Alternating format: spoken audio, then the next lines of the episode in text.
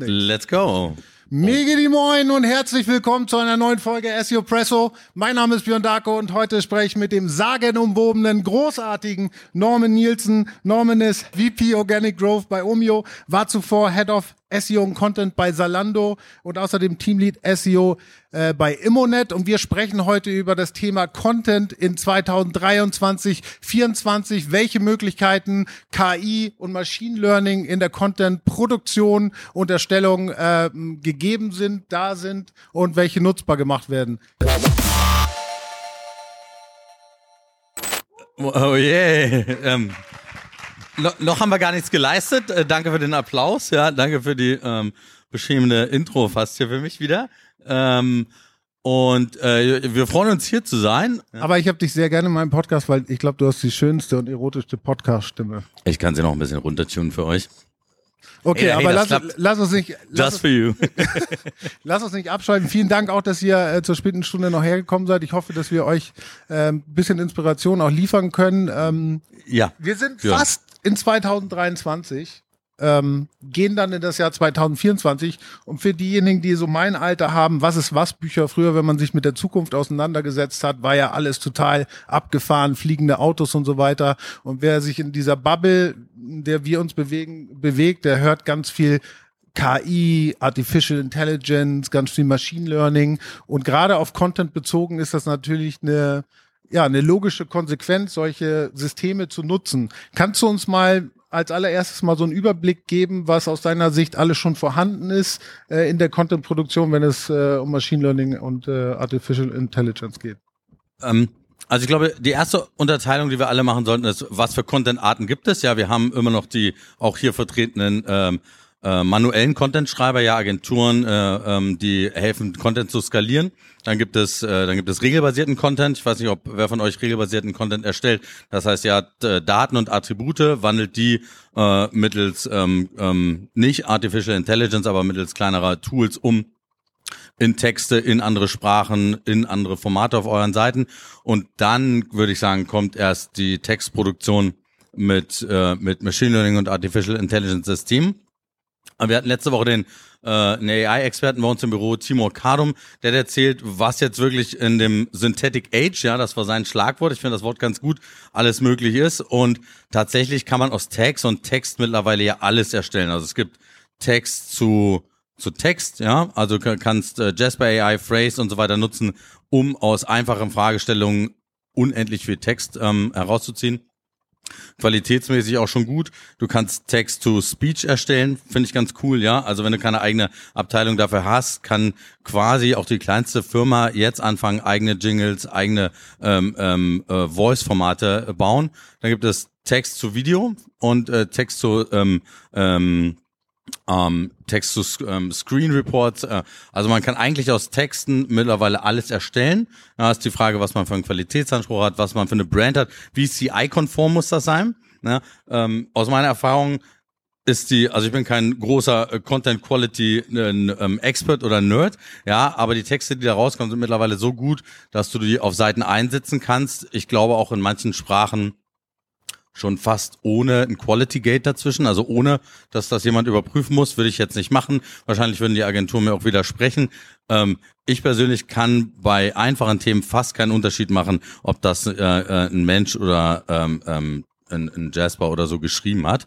Äh, bei Research-Themen sieht's anders aus. Ja, klar, dass äh, die AIs sind trainiert auf äh, Texten, die sind zwei, drei Jahre alt vielleicht.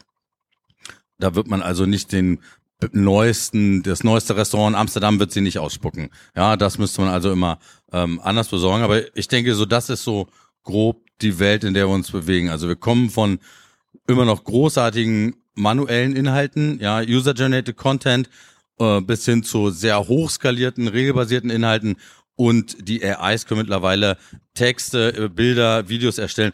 Ich habe mit den Dingern rumgespielt. Du kriegst einen Output nach zehn Minuten Ja, und das sieht gut aus. Ich wollte gerade fragen, weil du, ich meine, du hast ja in deiner Rolle bei Salando zum Beispiel, ist ja auch ein Unternehmen, was hyperskaliert wurde innerhalb von wenigen Jahren und du ja auch verantwortlich für die Content-Produktion dort warst. Jetzt ja bei Omio ähm, fast das Gleiche. Und ähm, meine Frage an dich wäre auch nochmal, was hast du sozusagen getestet mit Systemen und welche Anwendungsfälle hast du gehabt, um Content so zu skalieren? Das jetzt in drei Minuten, oder wie? Ähm, äh, ich, ich glaube, ich war der größte Fashion-Text-Einkäufer, den es gab, für ein paar Jahre, ja. Äh, ich, ich glaube, wir haben, als wir die sieben Länder hochgefahren haben, 2012, 2013, haben wir im Jahr 150.000 manuelle Texte bestellt und gekauft. Falls jemand schon mal Texte bestellt hat, ähm, das ist eine Menge, ja. Wo habt ihr die gekauft?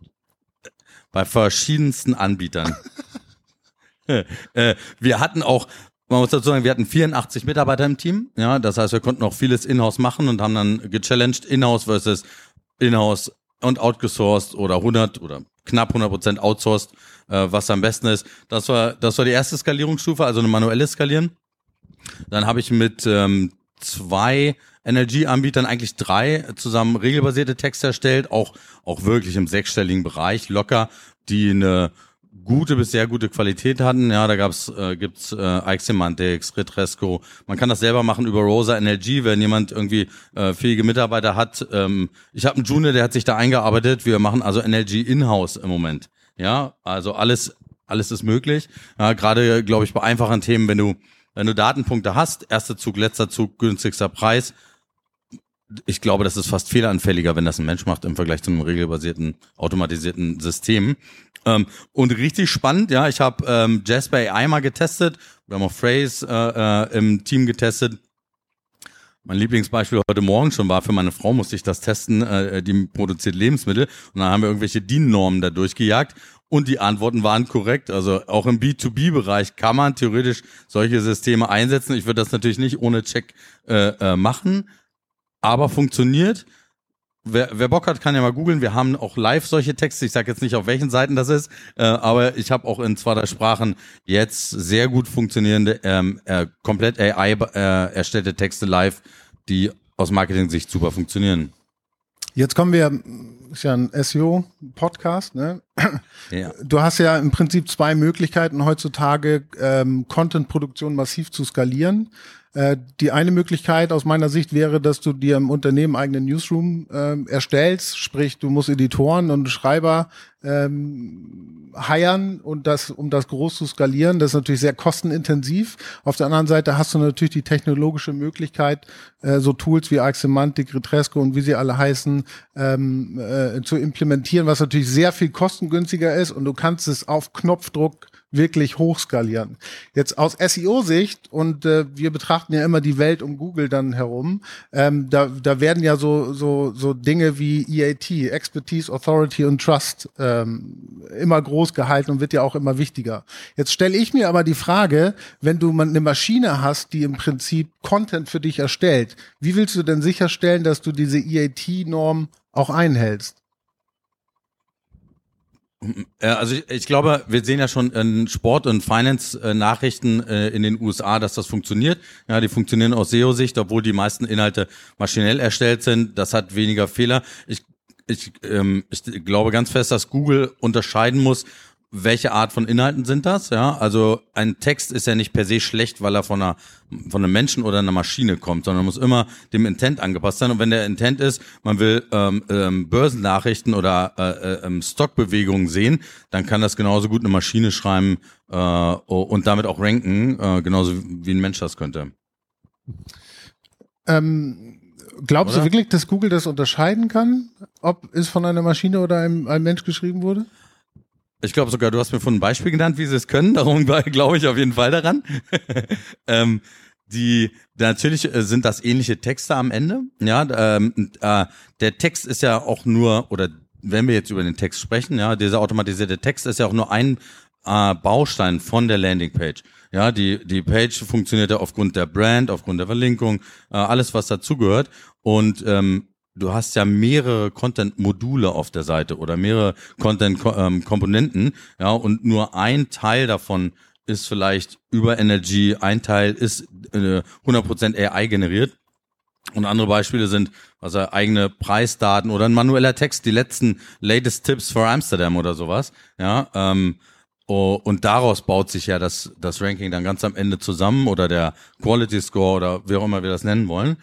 Das heißt, Google, selbst wenn Google das erkennt, dass es maschinell ist, an einer Stelle von den, äh, von den vielen Komponenten auf einer Seite, muss das ja nicht, äh, ist das kein schlechtes Signal.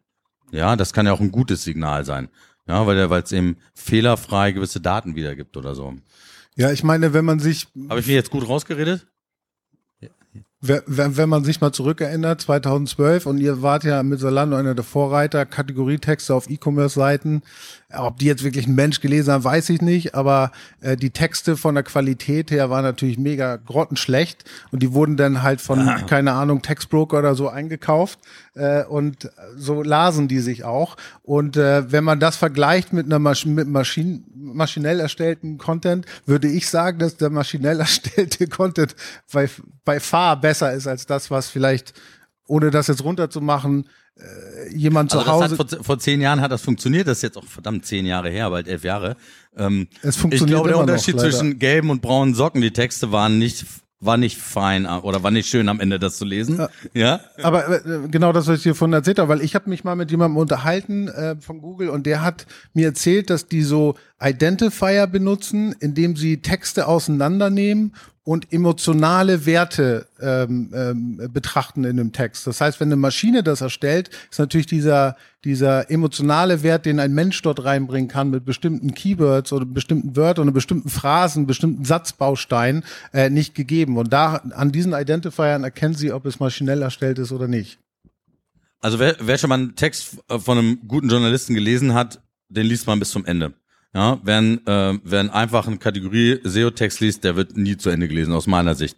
Ja, da sei, oh Gott, habe ich das gesagt? Ähm, äh, sprich, es gibt äh, klar Themen, äh, die eine Maschine im Moment nicht schreiben kann, ob die im Deep Research Bereich sind, ob das äh, tagesaktuelle Themen sind, die die nicht nur datenbasiert sind.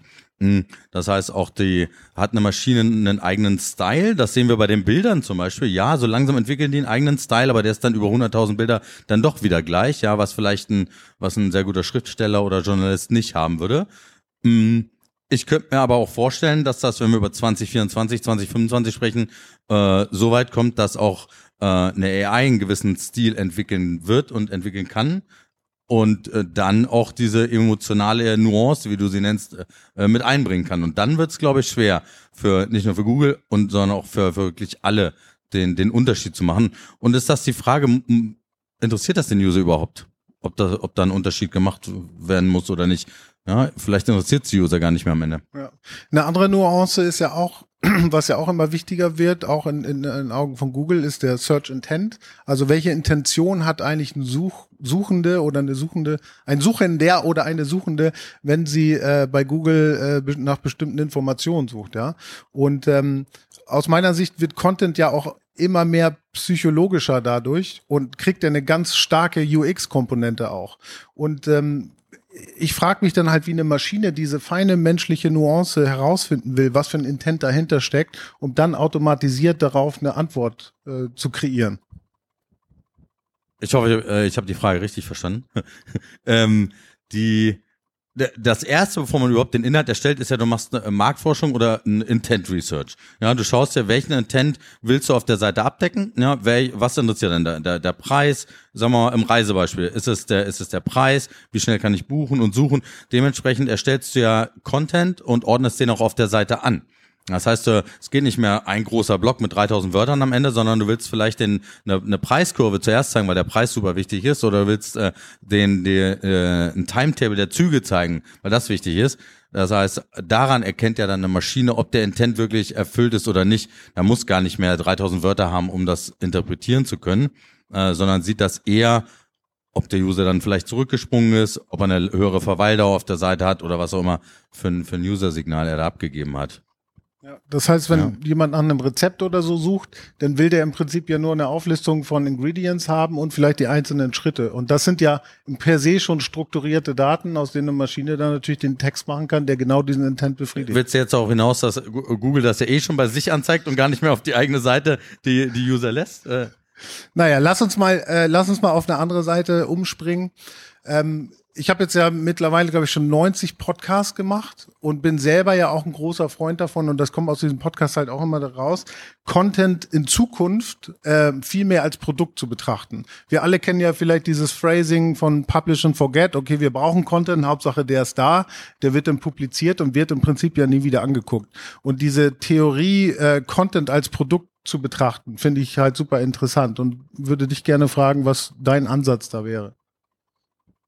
Ähm, naja, ähm, äh, äh, Produkt bedeutet ja verschiedene Komponenten. Ja, für mich äh, besteht das Produkt und eine Landingpage aus einzelnen ähm, Komponenten. Ja, die Komponenten haben mehr oder weniger äh, Textformate, aber eben auch andere, was ich eben meinte. Die ich glaube, die Zukunft liegt nicht darin, dass man dem User auf dem Handy 3000 Wörter anzeigt, sondern äh, das Produkt oder ich, ich habe mal mit dem CMO von The Iconic, äh, das ist sowas wie äh, Zalando in Australien gesprochen, und der meinte, dein digitaler Content, dein digitales Produkt, das ist das ist deine Marke. Ja, das heißt, so wie du dich ähm, digital darstellst, was dein digitaler Inhalt ist, das das bist du auch als als Produkt oder als als ähm, Domain oder als Brand. Ähm, und das wird die Richtung sein. Und das werden nicht 3000 Wörter am Ende einer Seite sein, sondern äh, es wird in, jetzt für jeden Intent, ob das Preis, ob das ähm, äh, Auswahlmöglichkeiten oder so ist, da wird sich Content äh, in Zukunft abspielen. Stell mir die Frage jetzt mal.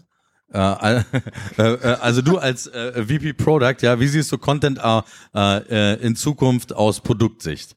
Also ich habe mal mit einem schlauen Menschen gesprochen, der hat gesagt, Content trägt maßgeblich zur Wertschöpfungskette eines digitalen Assets bei. Und da ist so viel Wahres dran, weil du kannst ja heutzutage, kommt drauf an, in was für eine Industrie du arbeitest, aber du kannst ja heutzutage eine wirklich perfekt technische Webseite haben, die schnell lädt, die gut strukturiert ist und so weiter.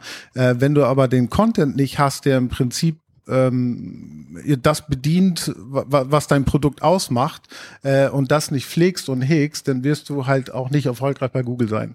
Und der Ansatz hier äh, zu gehen und sagen, dass Content sozusagen als Produkt betrachtet wird, ist genauso wie man Produktentwicklung sieht, nämlich iterativ, äh, immer verbessern, neue Features, äh, neue Ideen, neue Visionen fürs Produkt zu entwickeln. Aber genau das muss man mit dem Content auch machen. Sprich, man muss Content regelmäßig reviewen, refreshen, vielleicht gucken, gibt es neue Ansätze. Ich nehme mal so ein iRobot als, als Beispiel, diese automatischen, diese äh, Staubsaugerroboter, ja.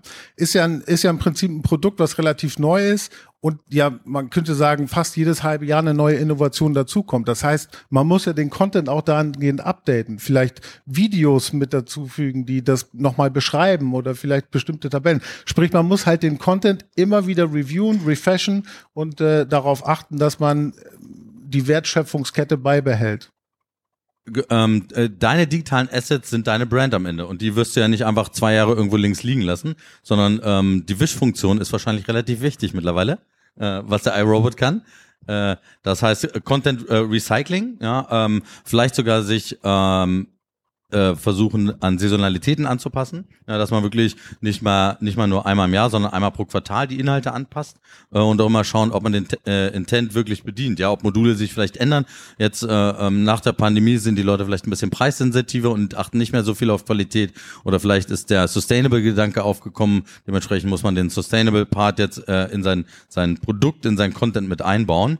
Ähm, sehe ich zumindest stark im, im Fashion- und Travel-Bereich gerade. Und, und, hier macht ja Machine Learning wieder Sinn, weil wenn du, nehmen wir mal einen E-Commerce-Shop, du hast Millionen von Seiten, du hast ja gar nicht den Überblick, das ist ja humanly impossible, den Überblick über alle Produkttexte oder über alle Texte zu haben. Das heißt, du musst, sobald neue Attribute dazukommen, muss ja die Maschine das erkennen und dann dem Text zum Beispiel hinzufügen. Und dann kannst du es ja auch ganz anders skalieren, als wenn du es mit menschlicher Kraft äh, sozusagen versuchst. Ja, also eine eigene Energy oder auch eine, selbst eine Anbindung, eine API-Anbindung an jemand, der dir das zuliefert. Wenn du jetzt wirklich das Budget dafür hast und willst das outsourcen und musst schnell in neue Länder gehen, ähm, kannst du somit, ähm, was kannst du am besten machen? Du kannst zum Beispiel das ICE-Restaurant-Menü jede Woche bei dir reinladen. Ja, ähm, äh, das heißt, du kannst jede Woche äh, aktuellen Content äh, quasi regelbasiert bei dir reinziehen. Ja. Ja. Ähm, wenn, wenn wir über Content-Skalierung sprechen, das bedeutet ja nicht nur, dass man so viel Content wie möglich raushaut in, in, in der schnellsten Zeit, die es irgendwie geht, sondern es bedeutet ja auch, dass man vielleicht das, die, die mit den Contents, mit denen man arbeitet, die so aufarbeit, äh, aufbereitet, dass sie halt nicht nur für den Blog da sind, sondern halt auch für andere Formate und andere Devices. Und ich weiß, dass du damals dich sehr stark mit dem Thema Content Pool oder Content Lake auseinandergesetzt hast. Kennt jemand noch den Content Lake? Valentin, tu mir den Gefallen, melde dich, ja. Okay, zwei. ähm, äh, ja, die, ähm, ich habe das mal vor, ähm, oh, ist jetzt bestimmt schon zweieinhalb, drei Jahre her, ähm, äh, entwickelt. Was ist die zukünftige, was ist der, die Zukunft, wie man Content speichert, ja? Äh, der Datenanalyst, der hat sein Data Lake, ja, ihr kennt das, alle äh, Sachen werden in einer Art äh, Data Lake zusammengefasst, daraus kann man sich dann jede Analyse ziehen, die man will. Hm. Das gleiche will man ja eigentlich auch im Content-Bereich haben. Ihr habt äh, äh, ganz verschiedene Endpunkte. Ihr habt eure App, ihr habt eure mobile Webseite, ihr habt, äh, ihr habt die Smartwatch, ihr habt Out of Home, ja, ihr habt äh, ganz viele Endpunkte, wo der Content, den ihr habt in eurem Content Lake, gezogen wird und je nachdem, was für eine äh, ID dieser äh, äh, die einzelne Entity hat, wird der neu zusammengesetzt. Das heißt, auf einer Smartwatch kriegt ihr nur die Überschrift und vielleicht ein Bild in Größe äh, ähm, Snippet oder ganz klein, ja. Währenddessen auf dem Desktop, ihr kriegt äh, äh Entity 1, 2, 3, 5000, äh, quasi den Best Practice an Inhalten, die ihr habt, zusammengezogen ähm, und könnt die auch noch personalisiert ausspielen. Das heißt, der Content Lake enabled euren Content an einer Stelle, nennen wir es mal the single source of content. Ähm, wow. Äh, äh, den über jeden Kanal auszuspielen, E-Mail, selbst die, selbst seine, seine, deine Push-Mitteilung kann sich aus, äh, über ein äh, ID-System aus dem Content Lake äh, den Content ziehen und der ist nicht mehr nur auf rein auf SEO und Desktop basiert, sondern für jeden Endpunkt wichtig. Aber ist das Fiktion oder gibt es da schon CMS-Systeme, die das schon bewerkstelligen können? Ist hier ein äh, CMS-System im Raum, äh, der, äh, was das schon kann. Ähm, die Richtung ist ja äh, Contentful plus noch mehr Personalisierung, würde ich würde ich es mal Headless ganz kurz CMS. Ein Headless CMS-System, was auch immer, um, welche Anbieter auch immer, gibt's ja äh, in der Gartner-Matrix relativ viele mittlerweile.